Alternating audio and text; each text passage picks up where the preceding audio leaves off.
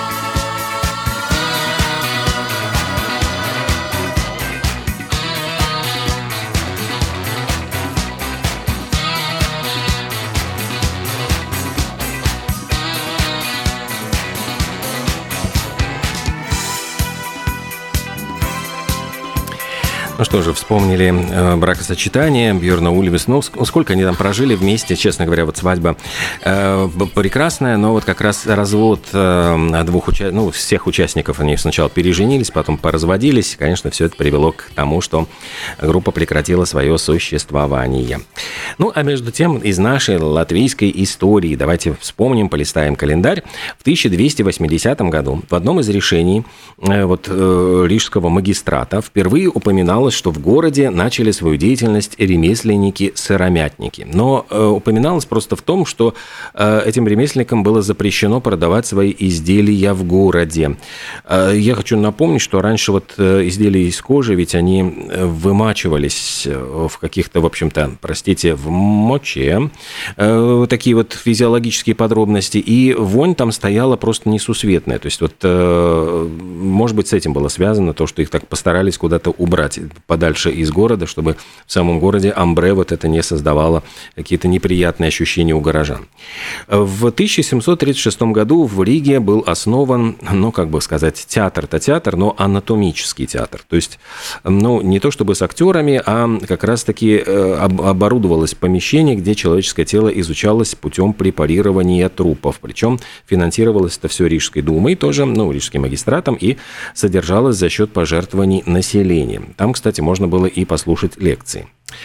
В 20 1920 году прибыл первый эшелон из 1200 э, латышских беженцев из Советской России. Они прибыли в Резекненский карантинный лагерь. И это был первый крупный организованный транспорт беженцев, которые вот бежали после революции из России в Латвию, и как раз-таки это было в соответствии с межгосударственными соглашениями.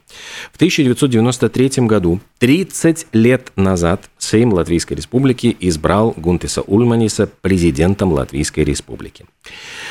А в 2006 году ливанские э, ткачи, вот их было, по-моему, 13, начали ткать самый длинный пояс в Латвии. Работа была закончена только 29 декабря 2006 года, то есть они буквально полгода работали, и длина этого пояса составляет 94 метра. Ну, а если мы обратим свой взор все-таки к э, музыкальным событиям, вот 10 лет назад э, появилась на свет южнокорейская группа BTS. Коллектив э, из таких корейских ребят, которые быстро достигли невероятной популярности не только на, в Азии, но и в, на Европе, и в американском рынке. И с певицей Хоузи у них был очень красивый, хороший хит, который сейчас я предлагаю вам вспомнить, послушать.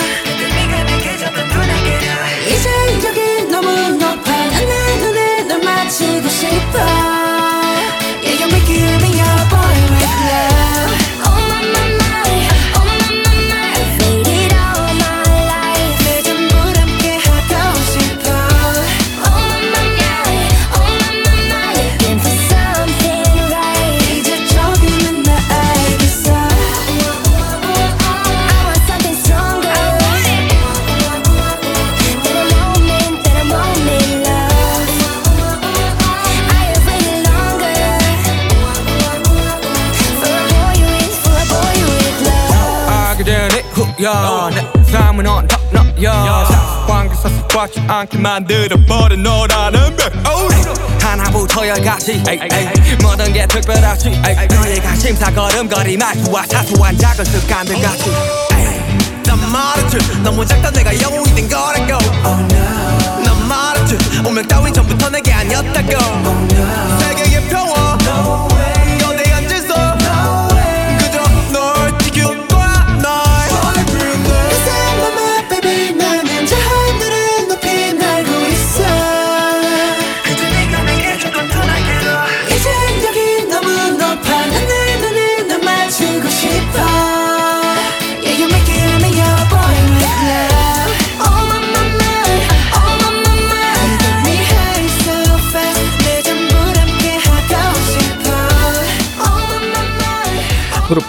БТС из Южной Кореи вместе с э, исполнительницей американской, по-моему, Хоузи.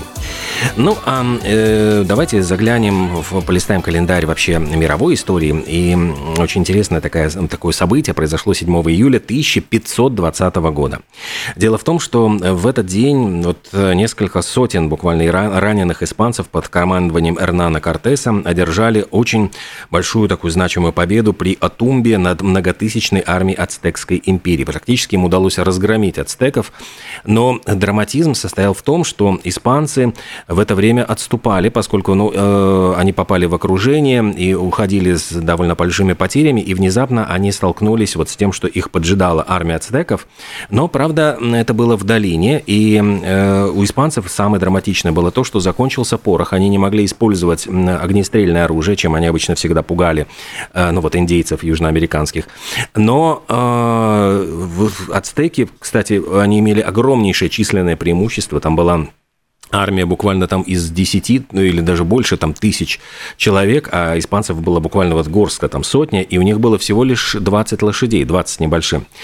И ацтеки уже представляли себе, предвкушали эту победу и последующее жертвоприношение вот этих захватчиков, но они не, недооценили вообще э, боевой дух испанцев, потому что испанцы, среди них не было вообще ни одного не раненого, то есть они были все израненные, но они э, решили биться до последнего, и они стеки не понимали, что такое сила удара сомкнутого строя тяжелой кавалерии испанских рыцарей.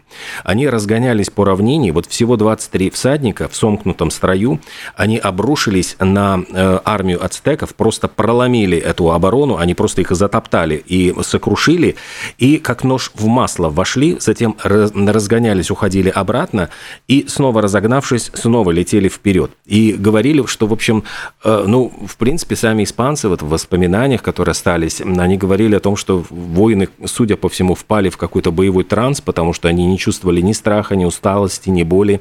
Многие видели какое-то вот якобы видение, что святой Яков по небу скачет и ведет их в бой. И, конечно, ацтеки просто дрогнули после этого э, напора, и когда погиб их вождь Сиауаку, э, его там, по-моему, сам Кортес зарубил мечом, э, армия ацтеков дрогнула и начала просто повальное отступление с поля боя, и вот это, конечно, вошло в историю как чудо, потому что это ну, вот, показывало преимущество скажем, такого боевого, боевого строя и военного искусства над просто вот разрозненными, э, ну, как бы в, в армии, хоть и вооруженных холодным оружием, но тем не менее вот армии, не имеющей профессионального такого боевого опыта. Вот, так что это действительно история, вот страничка такая любопытная из э, истории, как и другая дата появления впервые сказки «Пиноккио», которого придумал Карло Колоди, э, причем во Флоренции, в родном городе Карло Колоди, сейчас стоит памятник Пиноккио с надписью «Бессмертному Пиноккио от благодарных читателей в возрасте от 4 до 70 лет». Кукла Пиноккио – самый популярный сувенир для туристов во Флоренции. И само название, имя Пиноккио от «пино» – сосна и «оккио» – глаз, собственно, деревянный человечек, мальчик, нос которого увеличивается каждый раз, когда он говорит неправду.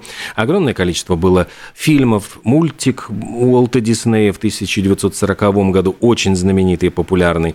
Ну, а, конечно, образ Пиноккио вдохновил затем Алексея Толстого на сказку «Золотой ключик» и «Буратино», хотя э, в сказке о Пиноккио нет ни «Золотого ключика», ни черепахи Тортиллы, ну и много раз, различий, конечно, между этими сказками, поэтому они считаются двумя разными произведениями, хотя бы вот потому, что э, Манджафоку у Колоди, вот аналог Карабаса-Барабаса, скорее такой эпизодический персонаж и больше все-таки положительный то Карабас-Барабас, конечно, э, наоборот отрицательный, и он действует на протяжении всего повествования.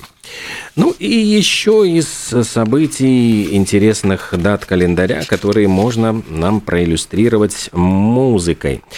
В 2007 году Ози Осборн стал первым артистом, которого занесли в Бирмингемскую аллею славы в голливудском стиле. То есть, я понимаю, там такие звезды славы сделали.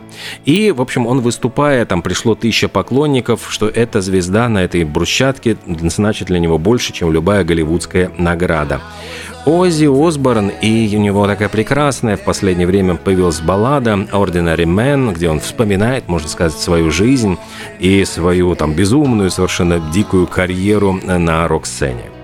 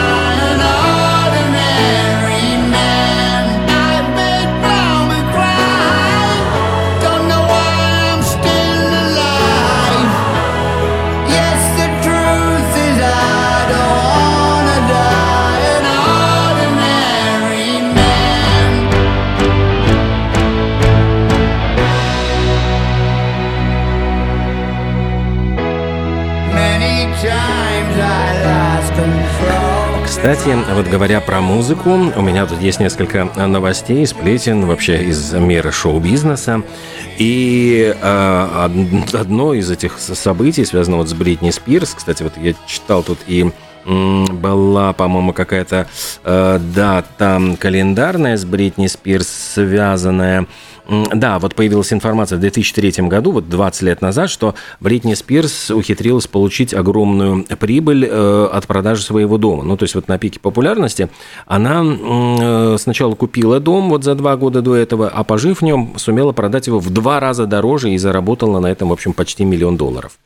Но сейчас Бритни Спирс, скорее у нее такая другая проблема, она э, в последнее время вот становится больше звездой таких скандальных новостей, не выпускает новые песни, э, не так часто выступает с концертами, в общем, немножко у нее так все сложно. И попала она в такую не очень приятную ситуацию в ресторане Лас-Вегаса. Ну, там пишут о том, что на Бритни Спирс совершено нападение, но на самом деле история э, немножко, ну, и курьезная, если можно так сказать. Дело в том, что она пришла в, со своим мужем, Сэмом Асгари, и еще с двумя там какими-то сопровождающими в ресторан на ужин. Ну и, естественно, Естественно, ее там окружили фанаты, но вдруг она увидела за соседним столиком э, популярного американского баскетболиста Виктора э, Вембьяньяма. И она захотела сфотографироваться с этим баскетболистом, подошла к столику, чтобы спросить, э, можно ли, значит, сделать совместную фотографию, и хлопнула его по спине по правому плечу. И вот э, директор службы безопасности, я так понимаю, что ну, вот, ну, глава охраны этого значит, э, ну, вообще клуба Сан-Антонио Сперс, э, команды, за которую играет Виктор Вим, Вимбамьяна, ее мгновенно ударил. То есть он нанес удар тыльной стороной руки, после чего она просто свалилась сразу на пол. В общем, взяла себя в руки, подошла к столику, этот охранник потом подошел извиняться, и, в общем, речь-то шла о том, что он не узнал Бритни Спирс. Для него это была просто какая-то фанатка безумная, которая подскочила и хлопнула хлопнула, значит, по спине его клиента, и он тут же среагировал, ну вот молниеносная у него, значит, реакция, и он даже не разбираясь, кто, чего, в общем, сразу ее отправил в нокаут. Э, после чего, в общем, я так понимаю, служба безопасности Бритни Спирс выясняла отношения с службой безопасности вот этого баскетболиста. В результате, по-моему, там все-таки сначала была информация, что в полицию не обращались, затем все-таки заявили, что вот она, э, Бритни Спирс, и обратилась в полицию, теперь даже завели уголовное дело на вот этого охранника. Скорее всего, оно будет передано в окружную прокуратуру, потому что э, считает, что это инцидент очень серьезный, и вот совершено на нее такое нападение. В свою очередь, в общем-то, забавно, что Бритни Спирс не узнали, и вот она, с ней поступили как с обычным, с простым человеком.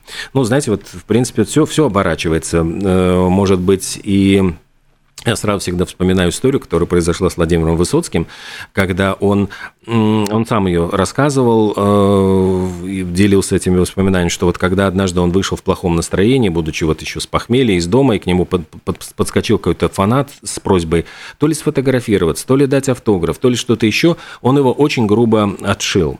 И через буквально какое-то небольшое время с Мариной Влади они приехали в Америку, э, там где-то, это было, я не знаю, в Лос-Анджелесе, в Нью-Йорке, я боюсь соврать, но в каком-то вот из американских городов э, он увидел увидел выходящего из отеля Чарльза Бронсона. Это популярнейший герой, там вот «Жажда смерти», там тогда вот он был просто на пике популярности. «Великолепная семерка».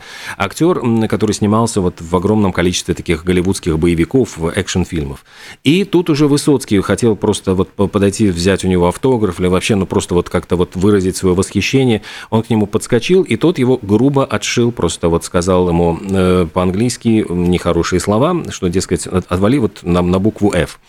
И э, тогда вот Высоцкий говорил, что вот я полностью понял вдруг, вот э, ну, ощутил себя вот на месте этого несчастного фаната и понял, в общем-то, насколько это бывает обидно, когда на тебя вот так вот грубо посылают. И, в общем, это было уроком, что он старался больше таких вот э, с фанатами вещей не делать. Ну, еще одна новость вот из мира шоу-бизнеса. Разводится Рики Мартин. Причем разводится он со своим мужем, поскольку они вот в браке 6 лет, у него там шведско-сирийский художник Джван Йосеф. Пара решила разойтись мирно, с уважением друг к другу.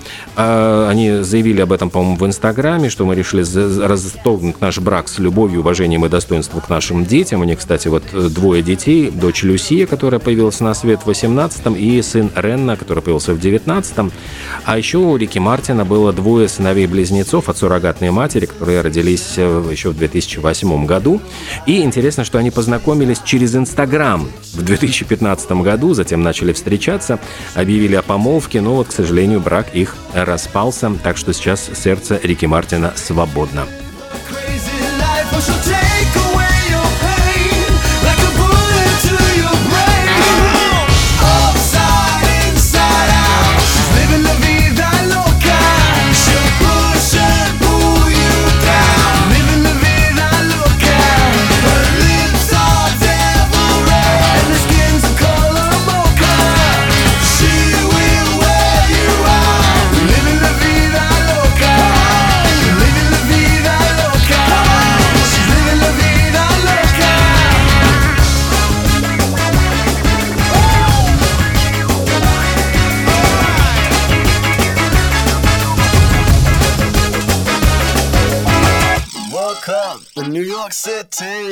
In a funky cheap hotel She took my heart and she took my money She must have slipped me a sleeping pill She never drinks the water Makes you order French champagne Once you've had a taste of her You'll never be the same You should make you go insane Upside, inside out Ну что же, да, по не знаю, радоваться тут или печалиться, но, в общем, Рики Мартин снова свободен, снова в поиске любви. Эм, ну, а еще из таких э, событий, скорее уже календарных, вот я тут читаю, смотрю, в 1930 году не стало Артура Конан Дойля, создателя знаменитого сыщика Шерлока Холмса. И вот поразительно, что э, начинал ведь он его, э, ну, придумывал он его еще в конце 80-х годов 19 века.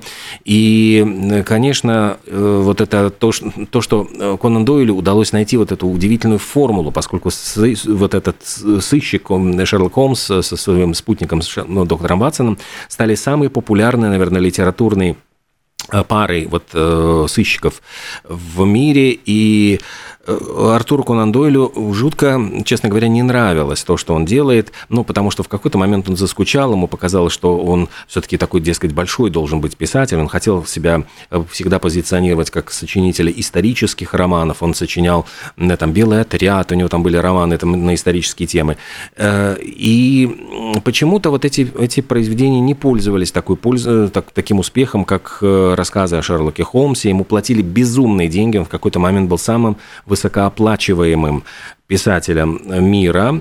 И все-таки вот он все время как бы плевал в этот колодец, и периодически вот, значит, он все артачился, поднимал цену, надеясь, что вот э, журналы откажутся платить такие безумные гонорары за небольшие рассказы.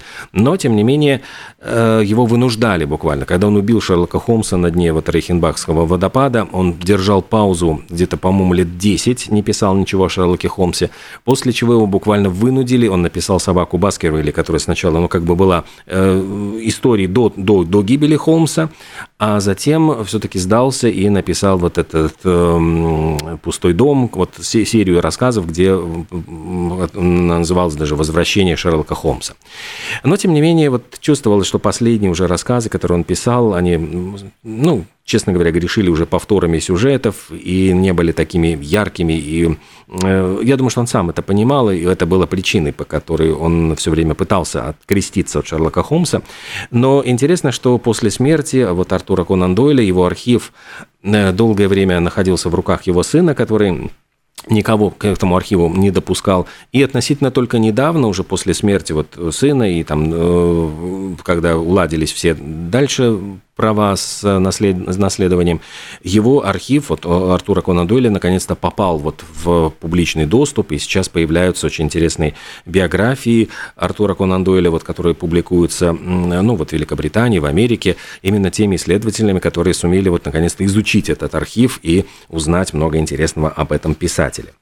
В частности, вот о его отношениях и с женой, там, поскольку у него было две жены, и, ну, вот там семейная жизнь тоже такая была у него сложная, сложное. Отношения с мамой, которая тоже вот была для него большим авторитетом. Ну, вот очень много интересных таких фактов, о которых можно рассказывать и рассказывать. В этот день, 7 июля в 1947 году, агенты секретной службы США э, начали собирать останки разбившегося, ну вот, то ли самолета неподалеку от э, Розвелл, штата Нью-Мексико, то ли, по некоторым сообщениям, разбившийся э, НЛО, летающей тарелки. Хотя в Вашингтоне утверждали, что это был секретный разведывательный самолет, якобы вот он, значит, потерпел во время испытаний крушение. Именно поэтому агенты секретной службы собирали все, значит, эти материалы, чтобы не досталось врагам. Есть стойкая вот теория заговора о том, что инцидент в Розвелл, где был сбит инопланетный космический корабль, якобы там даже раненый инопланетянин, который скончался, значит, э, уже в секретной лаборатории, э, якобы там дальше, ну, что эти технологии вот используются до сих пор, и вот все нынешние открытия, они все основаны на том, что э, разбирают по, по винтикам эту летающую тарелку и, и что-то там придумывают и находят. Где, правда, я не знаю, но во всяком случае вот в 1947 году э, все это началось. Э, в 1985 Малоизвестный до этого времени Борис Беккер выиграл Уимблдонский теннисный турнир. Причем э, было ему всего лишь 17 лет, он стал самым молодым спортсменом, который одержал победу в этом престижном соревновании. Эм, рыжеволосый, вот э, такой очень интересный, интересного вида, чем напоминающий принца Гарри. Но вот Борис Беккер дальше был известен больше по, скандал, по скандальной истории. Там же была очень такая история, когда э, его соблазнила женщина, которая затем значит, потребовала от него алименты на ребенка. И сначала он очень, э, ну, судился с этой женщиной и всячески открещивался и не хотел платить, а потом э, вот вдруг, когда посмотрел на ребенка, сердце его дрогнуло, и сейчас это его любимая дочка, в принципе, он так вот и не был женат, у него не было детей, и вот этот случайный ребенок, который был, родился вот в результате какой-то такой вот связи вот на одну ночь, даже не на одну ночь, а там на один час или на 10 минут буквально, эм, это стало просто светом в его окошке, причем это девушка, она такая же рыжеволосая, как Борис Бейкер сейчас, он ее поддерживает материально и помогает, вот она стала моделью, и у нее все хорошо. Э, что еще вам тут такого интересного рассказать? В 1607 году впервые был исполнен гимн Англии «God Save the King», который, в принципе, является вот э, официальным гимном. В 1990 году в Риме выступили три выдающихся тенора современности – Лучано Поворотти, Пласидо Доминго и Хосе Каррерас. Ну, уже, к сожалению, кого-то и нету в живых, но Пласида Доминго сейчас обвиняют во всяких там сексуальных домогательствах, тоже там у него не, не очень все хорошо. Но вот в 90-м году, когда три тенора выступили с такой очень популярной программой. Они э, исполняли э, и арии из опер, и исполняли неаполитанские песни. Они очень много сделали для популяризации оперы для молодого поколения. И как раз-таки вот эти концерты э, привлекли новую аудиторию к исполнению такой академической, вот классической музыки. Ну что, давайте с вами, может быть, завершим этот час э, общения поздравлениями в адрес э, Ринга Стара. Дело в том, что Ринго Стар, э, барабанщик группы Beatles, сегодня отмечает, страшно сказать, 83-летие. И он по-прежнему в строю. Он был э, одним последним, кто присоединился к группе Beatles, э, заменив Пита Беста. И в группе всегда ему давали вот спеть одну песню на пластинке, одну песню на концерте. Это была вот такая добрая традиция. И для него специально оставшиеся вот другие вот битлы, они сочинили песню с помощью моих друзей «With a Little Help from My Friends». И вот это исполнение песни Ринга Стара я и предлагаю вот послушать сейчас в завершении часа. try.